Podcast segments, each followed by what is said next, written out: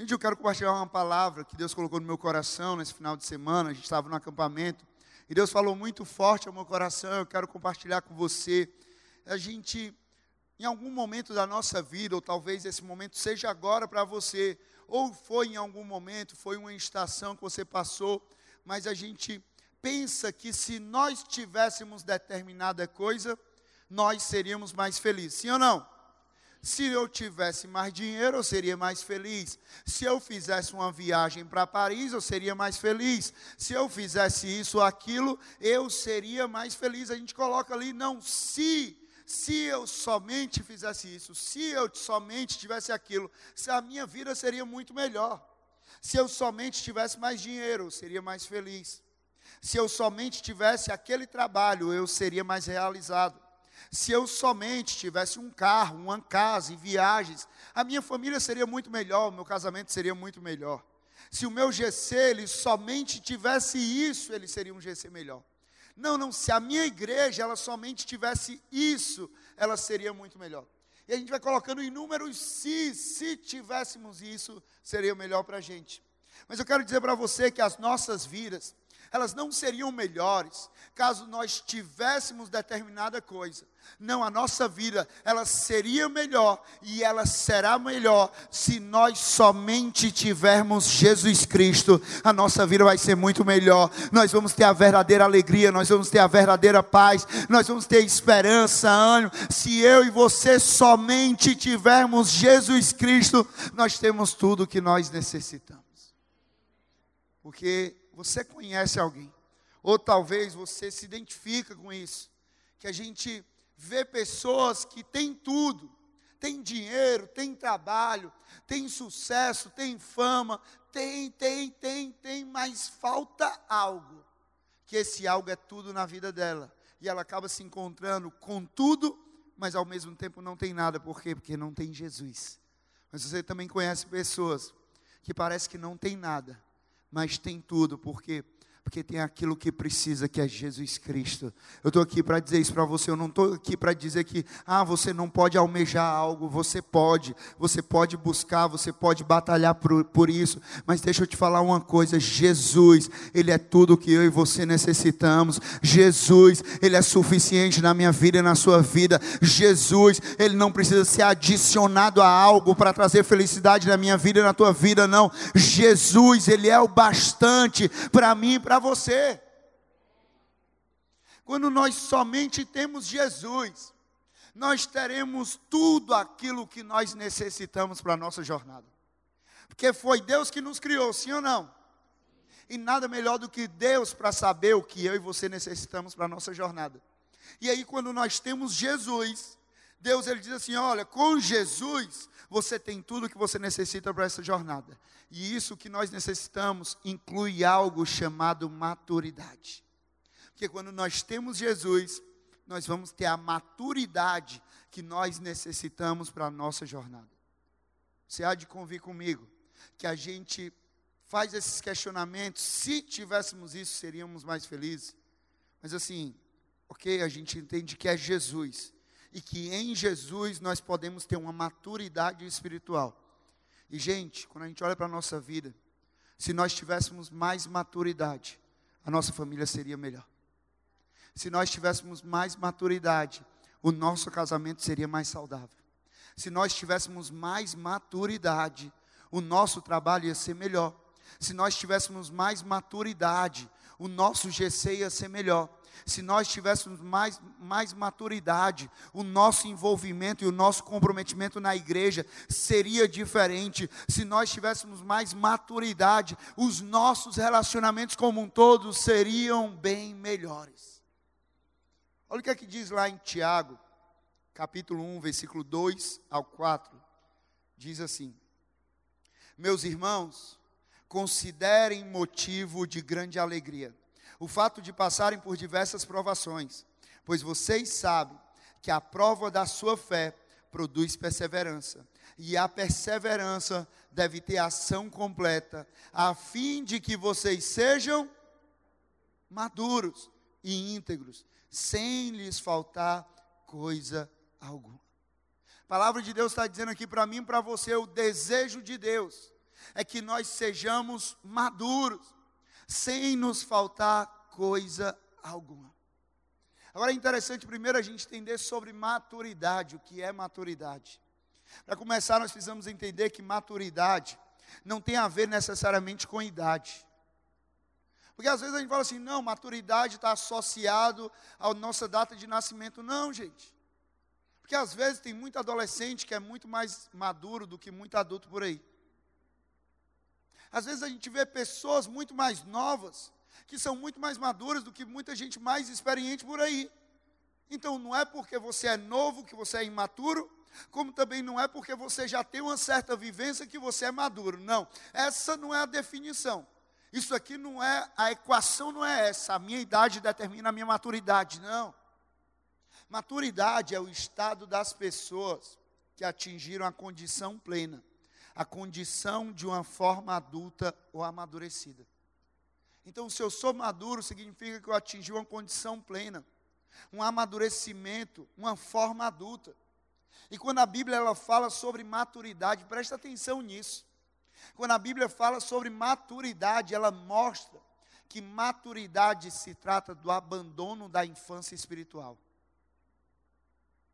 Ah, por que, que eu e você nós estamos, nós somos maduros espiritualmente?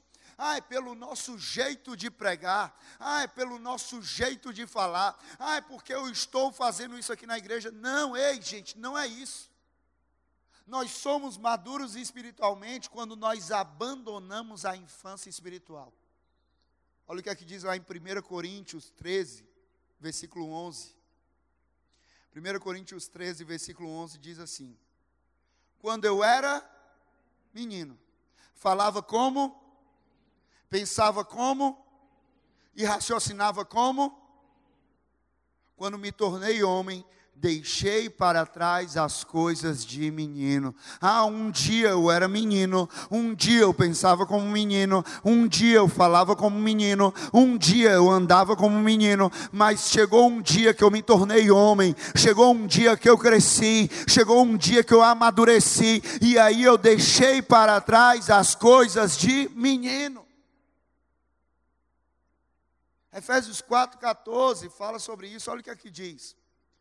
Muitos de nós, nós queremos saber o nosso propósito, sim ou não? Qual é o nosso propósito de vida? Aí Efésios 4,14 diz: O propósito é que não sejamos mais como crianças, levados de um lado para outro pelas ondas, nem jogados para cá e para lá por todo o vento de doutrina e pela astúcia e esperteza de homens que induzem ao erro. O propósito, propósito aqui é, o, é a vontade de Deus, o plano de Deus para as nossas vidas.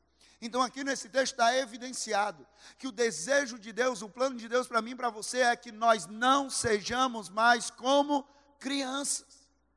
E aqui não é simplesmente sobre uma questão de idade, mas é maturidade plano de Deus é esse. Ah, pastor, mas o senhor está falando sobre maturidade espiritual. Eu estou aqui, pastor, eu estou começando na igreja, eu estou iniciando na igreja, hoje é o meu primeiro dia, ou eu estou aqui há duas, três semanas. Ok, você pode estar iniciando na sua jornada com Deus, iniciando na sua caminhada com Deus. Talvez você esteja dando ali a sua primeira engatinhada, como um bebê faz no seu relacionamento com Deus, mas saiba de uma coisa: Deus ele não quer que você permaneça para sempre sempre engatinhando na tua vida com Deus, não. Ele quer que você se levante, Ele quer que você ande, Ele quer que você corra, Ele quer ver você crescendo no relacionamento com Ele crescendo nessa maturidade. Hoje pode ser o seu início, ou você pode ter iniciado há pouco tempo, mas saiba de uma coisa: Deus tem muito mais para a tua vida, Deus tem crescimento para a tua vida, Deus tem desenvolvimento para a tua vida, Deus quer amadurecer a tua vida. Propósito é que não sejamos mais como crianças. Você há de convir comigo que seria no mínimo estranho se eu estivesse aqui, uma pessoa adulta, vestido como criança, sim ou não? Seria no mínimo estranho eu aqui, como uma pessoa adulta, falando como criança. Seria no mínimo estranho eu aqui, como uma pessoa adulta, agindo como criança. É estranho, por quê? Porque eu não sou criança. Então, se eu não sou criança, eu não devo agir dessa forma. Assim também é no nosso amadurecimento espiritual, é no nosso crescimento espiritual. É estranho, gente. É estranho uma pessoa casada, uma pessoa ali que cuida de uma família, uma pessoa que está ali liderando uma família, a pessoa ainda com a imaturidade espiritual. É estranho a pessoa ali que tem as responsabilidades no trabalho e com a imaturidade espiritual. É estranho uma pessoa que é pai, que é mãe, com a imaturidade espiritual. É estranho. Nós precisamos crescer, nós precisamos nos desenvolver. Perceba que, da mesma forma que uma criança vai crescendo e trocando as coisas de criança pelas coisas de um adolescente, sim ou não? A criança ela tem um brinquedo ali, e à medida que ela vai crescendo, aquele brinquedo já não tem mais graça para ela, ela vai trocando por outra coisa, e aí a criança troca por aquilo que é do adolescente, o adolescente depois troca pelo do jovem, o jovem ele troca pelo do adulto, e assim é a nossa vida. Esse é o desejo de Deus para nós, é que cresçamos espiritualmente e que haja uma troca de hábitos em nossa vida através do amadurecimento que haja uma troca de atitudes na nossa vida através do amadurecimento, que haja uma troca das palavras que nós liberamos através do amadurecimento. A verdade é que existem muitos homens e mulheres ainda vivendo espiritualmente como crianças. Ainda existe muitos homens e mulheres vivendo espiritualmente como crianças. E quando Paulo ele escreveu a Coríntios e a Éfeso, essas duas igrejas, essas palavras duras, fortes, mas que demonstravam a realidade de como a vida deles estava descuidada, a vida espiritual. Aqui foi uma triste constatação perceber que aqueles que já poderiam ser adultos espiritualmente ainda permaneciam na infância espiritual. Aqueles que já eram para estar bem crescidinhos espiritualmente permaneciam como crianças espirituais. Ei, é videira. Aqui nós pregamos para que nós possamos crescer. Aqui nós incentivamos para que nós possamos crescer. Porque jornada com Deus não é jornada de estagnação. A caminhada com Deus é de constante crescimento. A cada dia nós vamos sendo transformados. A cada dia nós vamos sendo moldados. A cada dia nós vamos sendo forjados. A cada dia nós vamos sendo desafiados. A cada dia nós vamos crescendo mais maturidade importa. Porque se você quer ser quem Deus lhe criou para ser, e quem é que quer ser quem Deus te criou para ser? Não abra mão disso, não seja qualquer coisa, não seja menos nem mais daquilo que Deus te criou para ser, seja exatamente tudo aquilo o que Deus te criou para ser. Se você quer ser quem Deus te criou para ser, você não pode ficar preso em quem você costumava ser ou quem você costuma ser hoje.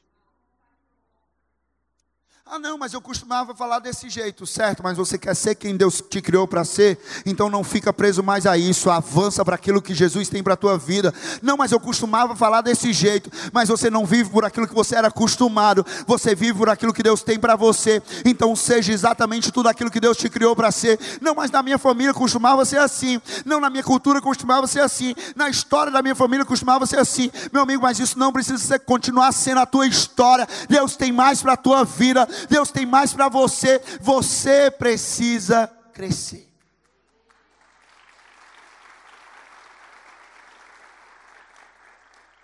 Maturidade em Cristo significa crescimento em Cristo.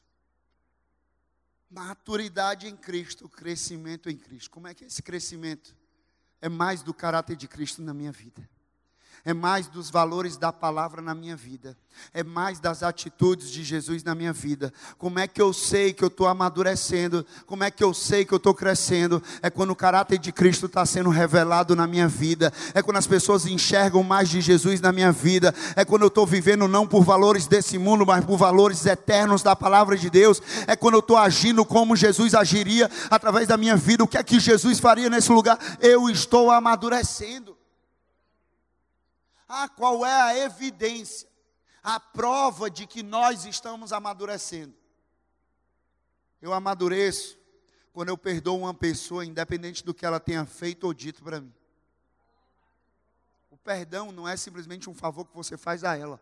O perdão é um favor que você faz a você mesmo.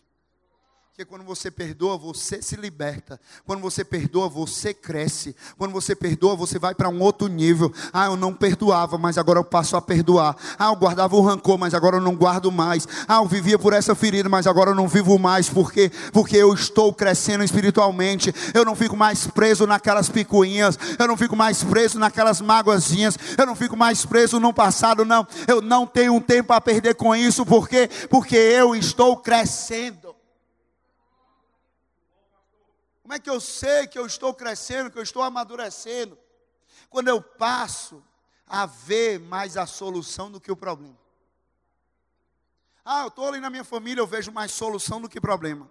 Eu olho para o meu casamento, eu vejo mais solução do que problema. Eu estou ali no meu trabalho, eu vejo mais solução do que problema. Não, eu estou na igreja, eu vejo mais solução do que problema. Eu estou no meu GC, eu vejo mais solução do que problema. Aquele que vê mais solução do que problema, está amadurecendo. Aquele que vê mais coisas boas do que ruins, está amadurecendo. Como é que eu sei que eu estou amadurecendo? Quando eu falo aquilo que constrói, não que destrói. Quando eu falo aquilo que levanta e não que derruba. Quando eu falo aquilo que cura e não que fere. Quando eu falo aquilo que gera vida e não morte. Eu estou amadurecendo. Eu estou crescendo. Como é que eu faço para adquirir, para alcançar e para crescer em maturidade? Anota aí. Anota aí. Como é que eu faço? Como é que nós vamos fazer isso? Primeiro, comprometendo-me, comprometendo-me com o meu eu. Eu alcanço a maturidade, comprometendo-me com o meu eu. Efésios 4,14. Efésios 4,14 diz assim: O propósito é que não sejamos mais como crianças. Sabe quando eu olho para esse texto, eu entendo que a palavra está dizendo: o propósito é que não sejamos mais como crianças. Isso aqui não é uma sugestão de Deus para a minha vida e para a sua vida. Isso aqui é uma ordem de Deus para a minha vida e para a sua vida. A questão é que tem muita gente levando maturidade espiritual como sugestão. Ah, parece uma boa opção, parece algo legal ou não legal. Não, maturidade espiritual não é sugestão para mim para você. Maturidade espiritual é ordem de Deus para mim para você. Você precisa crescer, você precisa se desenvolver, você precisa se capacitar, você precisa se comprometer com você. Você precisa crescer. Deus ele não quer que nós sejamos para sempre crianças. Deus ele não deseja que nós sejamos para sempre crianças. A fase da infância ela passa em nossas vidas e nós precisamos crescer. Quem aqui lembra da sua infância? Quem lembra da sua infância? Tem algumas infâncias aqui que faz muito tempo, né? Mas você lembra? A minha não faz tanto tempo não, não é porque eu sou novinho. A infância passa, a gente precisa crescer. A infância a gente vive, mas ela passa, nós precisamos crescer.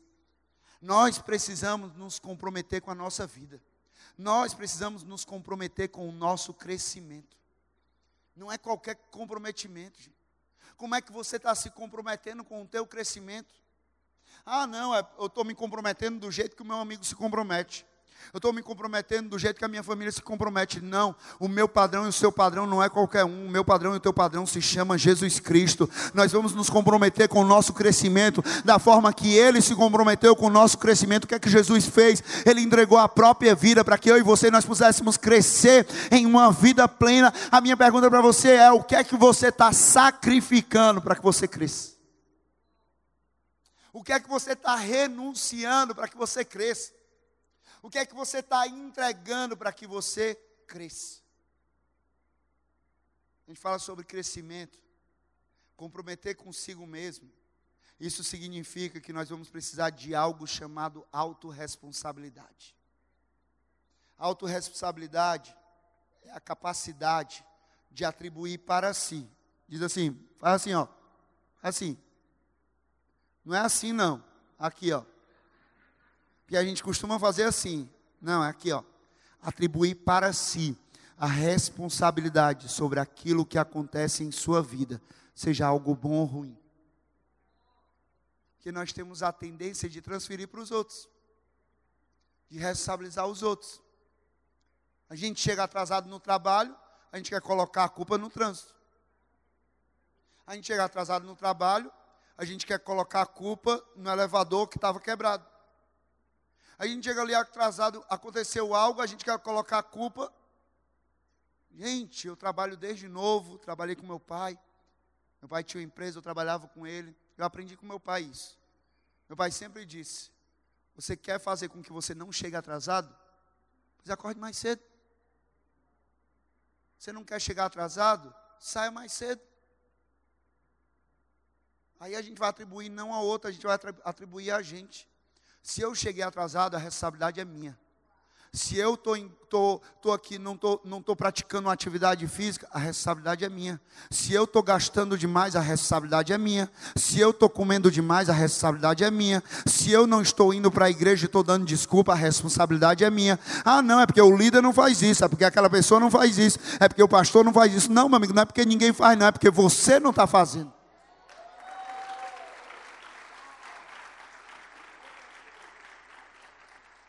Nós precisamos parar, gente, deixar de ser vítima e começar a ser protagonista da nossa história. Parar de ser vítima das situações e passar a ser protagonista da nossa história. Nós não podemos terceirizar aos outros aquilo que cabe a nós. O maior responsável pelo seu crescimento espiritual, pelo seu amadurecimento é você. Ah, mas o meu pastor, o teu pastor está aqui para te ajudar na tua caminhada, mas o maior responsável pelo teu crescimento é você. Ah, mas o meu líder, o teu líder está aqui para caminhar com você e te ajudar, mas o maior responsável pelo teu crescimento é você, porque você precisa decidir abrir a tua Bíblia e começar a ler a palavra. Você precisa decidir orar, orar, orar. Você precisa decidir vir para a igreja. Você precisa decidir ir para o GC. Você precisa decidir servir na igreja. Você precisa decidir. Ninguém vai sair te arrastando forçando, te obrigando a algo, não. É uma decisão sua. Um adulto, gente. A gente olha para isso, se comprometer, crescimento. Um adulto, ele se alimenta todos os dias, de forma consciente, voluntária e sem a necessidade de que alguém o lembre disso ou chame atenção por isso. Sim ou não? A gente se alimenta de forma voluntária de forma consciente, sem que alguém precise dizer que a gente tem que fazer isso.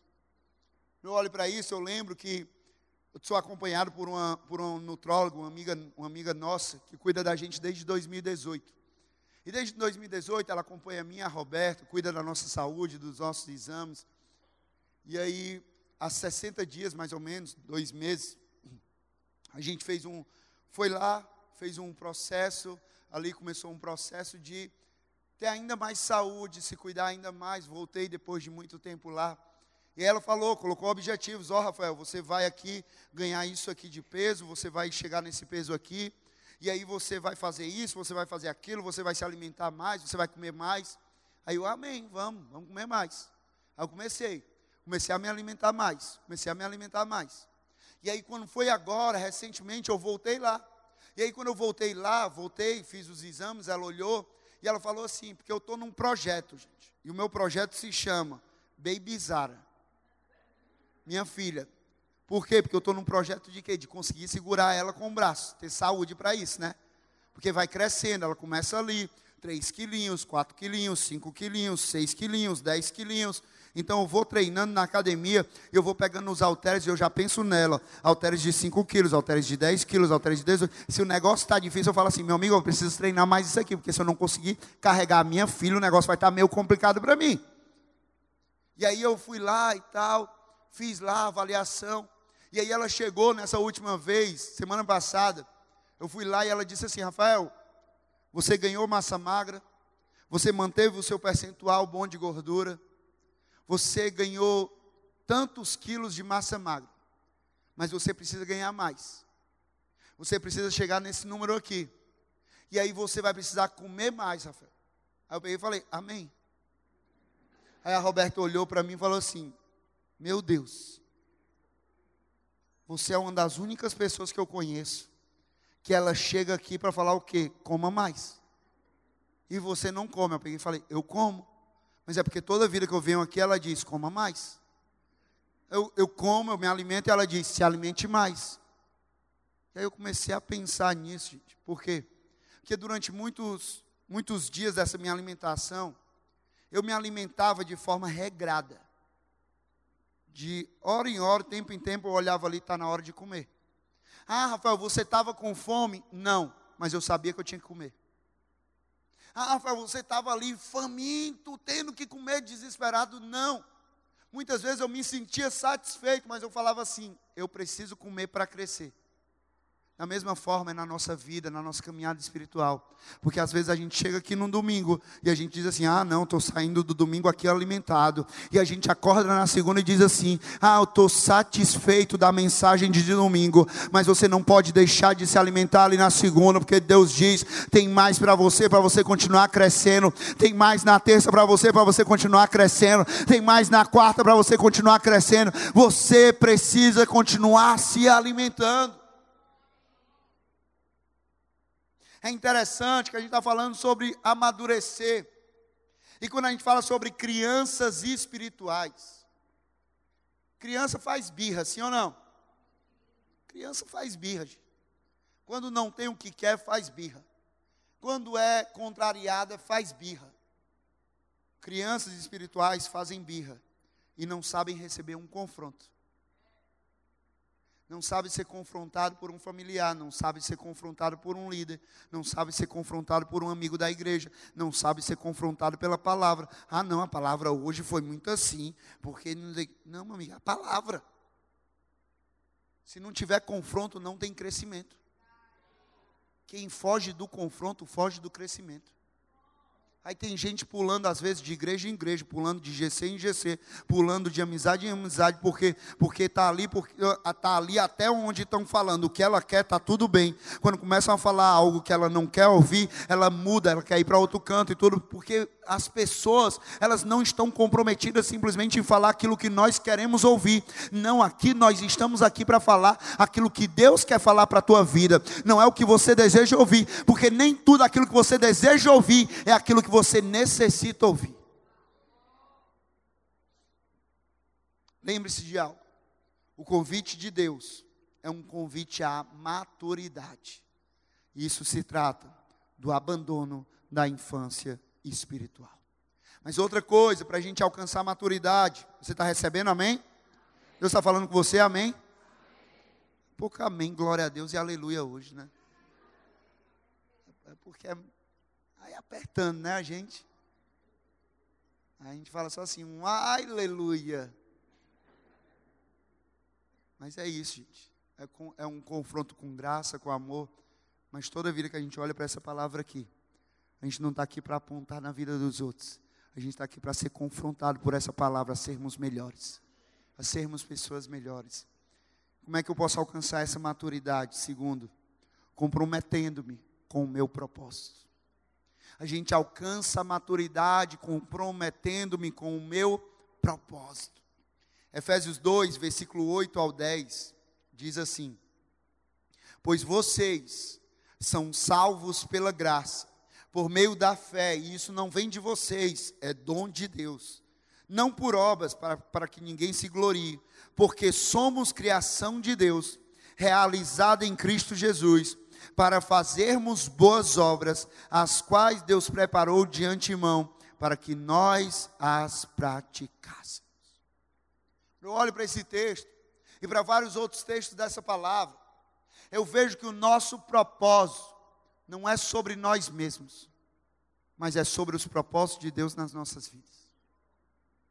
Nosso propósito não é sobre nós mesmos, não é sobre o nosso querer, não é sobre a nossa vontade, não é sobre o nosso umbigo, não é sobre os propósitos de Deus nas nossas vidas.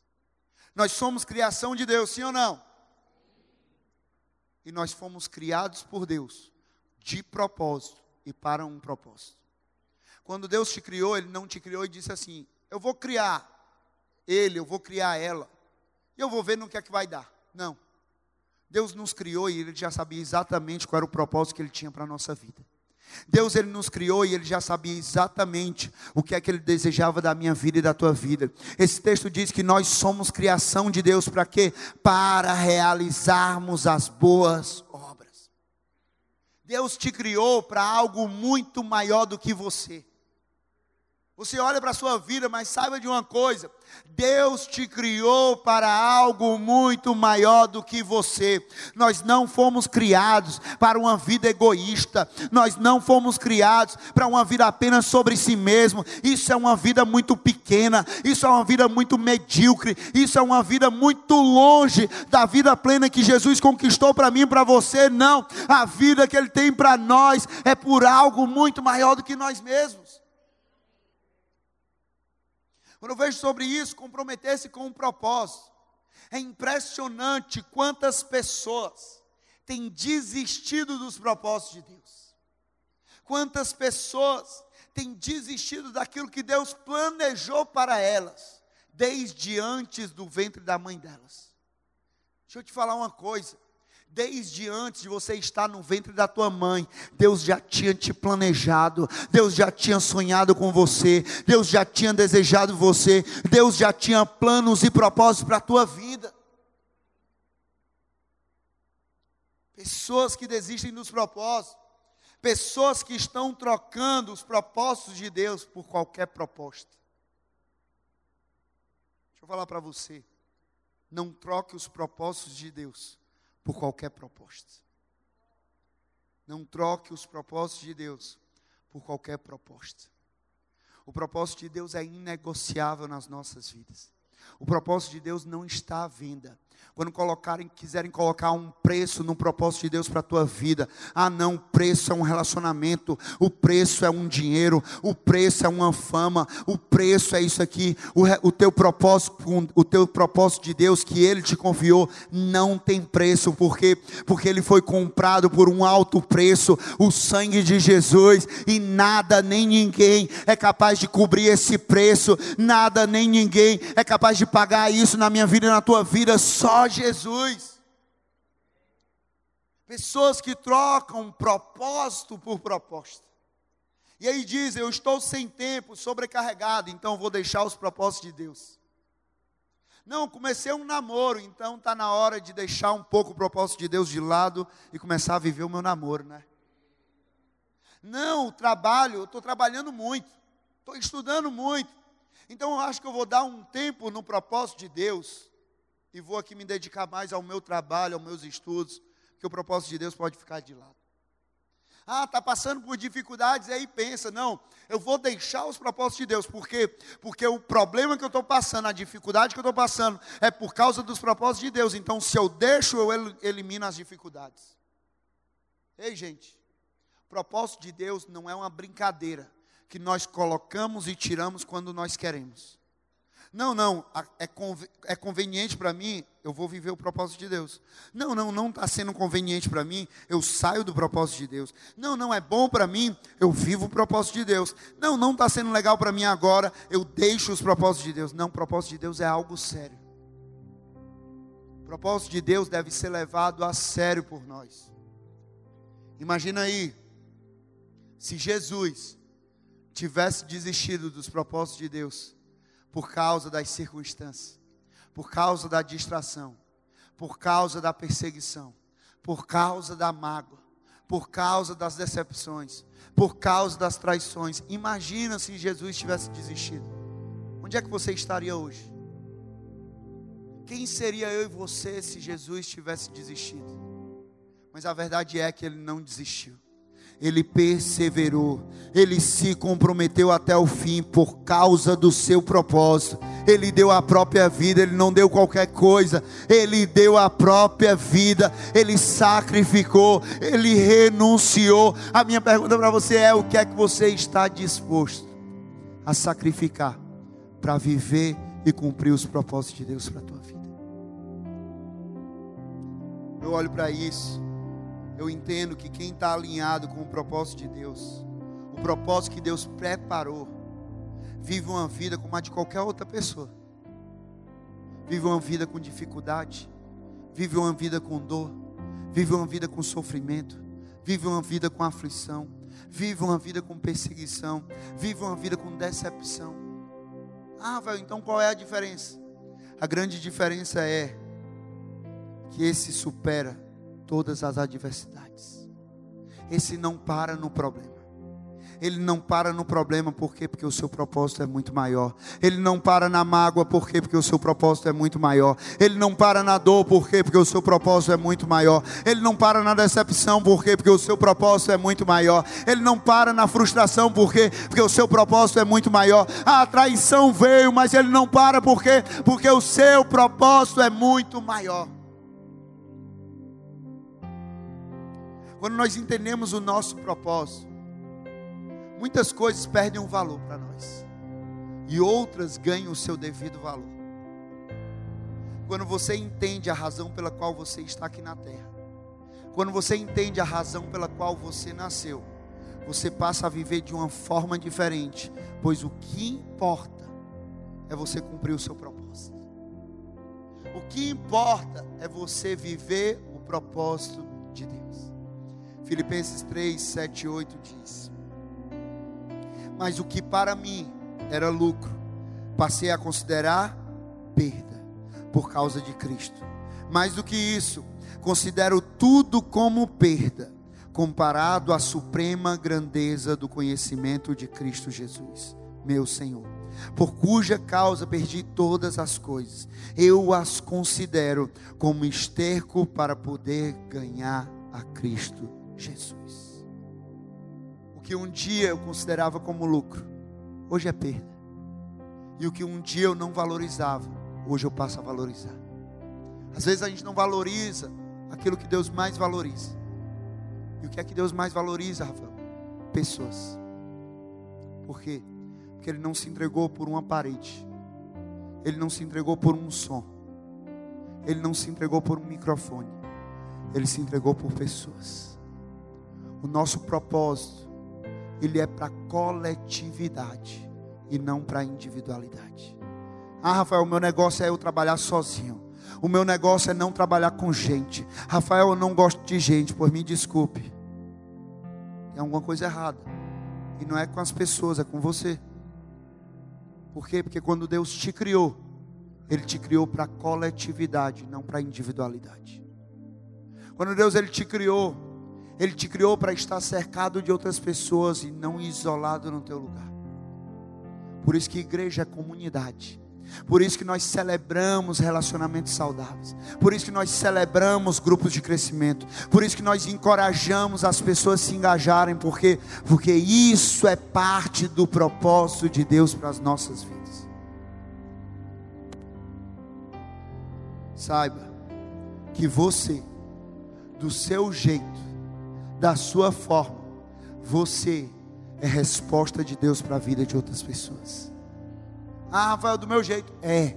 Você é a resposta de Deus para a vida de outras pessoas. Você foi criado, você foi escolhido, você foi separado por Deus para ser um profeta na tua família, para ser um profeta no teu trabalho, para ser um profeta na tua escola, para ser um profeta na tua faculdade, para ser um profeta para os seus amigos para ser um profeta para todas as pessoas, você foi separado para isso. Deus quer usar a sua vida poderosamente para isso. Uma pessoa madura espiritualmente é uma pessoa que entende que ela já não vive mais para si mesma, mas agora ela vive para que outros vivam. Vive para que outros vivam. Gálatas 2:20 fala sobre isso. Eu fui crucificado com Cristo. Agora já não sou eu mais quem vivo, mas Cristo vive em mim. Eu fui crucificado com Cristo, e com Cristo foi crucificada a minha vontade, com Cristo foi crucificado os meus desejos, com Cristo foi crucificado os meus propósitos, e eu fui crucificado com Ele, por quê? Porque agora eu já não vivo mais pela minha vontade, agora eu já não vivo mais pelo meu querer, agora eu vivo para que Cristo viva, agora eu vivo para que eu, o propósito dele seja cumprido, agora eu vivo para que a vontade dele seja feita aqui na terra, agora eu vivo para isso. Por último, como é que alcança a maturidade? Comprometendo-me com o meu futuro. Você ser videira, Você precisa se comprometer com o seu futuro e não com o seu passado. Tem muita gente apegada ao passado, tem muita gente presa ao passado, tem muita gente comprometida em vislumbrar o passado. Deixa eu te falar uma coisa: o passado já passou, você não tem como mudar mas você tem como viver um futuro diferente em Cristo Jesus. Você tem como viver o futuro que Ele tem planejado para você. Quando Deus fala algo sobre o teu futuro, o problema é que você tenta enxergar o teu futuro baseado no teu presente e você tenta medir o teu futuro pelo teu presente e às vezes o teu presente não está muito legal e aí você fala não vale a pena se comprometer com esse futuro. Por quê? Porque o meu presente não está legal. E é por isso que a palavra de Deus diz lá em Romanos 12, 2: Não se amolde não se amolde pelo padrão desse mundo, mas transformem-se pela renovação da sua mente, para que sejam capazes de experimentar e comprovar a boa, agradável e perfeita vontade de Deus. Ah, eu estou olhando, eu sei o futuro que Deus tem para mim, por quê? Porque a palavra aponta para o futuro que Ele tem para mim, e quando eu sei isso, eu vou renovar minha mente, não baseada no meu presente, mas eu vou renovar minha mente baseada na palavra de Deus que é que Deus tem para mim. Eu vou renovar nisso, eu vou pensar nisso, eu vou viver nisso, eu vou andar nisso, e aí eu vou experimentar da boa, agradável e perfeita vontade de Deus. Quando Deus ele nos apresenta o futuro dele, começa uma série de etapas, uma série de processos na nossa vida. Ele apresenta o futuro, mas não é simplesmente assim, apresentou o futuro, você chega no futuro, não. Existem várias etapas, vários processos que nós vamos passar. E esse processo também se chama maturidade. Para a gente chegar no futuro que Deus tem para nós, nós precisamos amadurecer do jeito que Ele deseja para nós.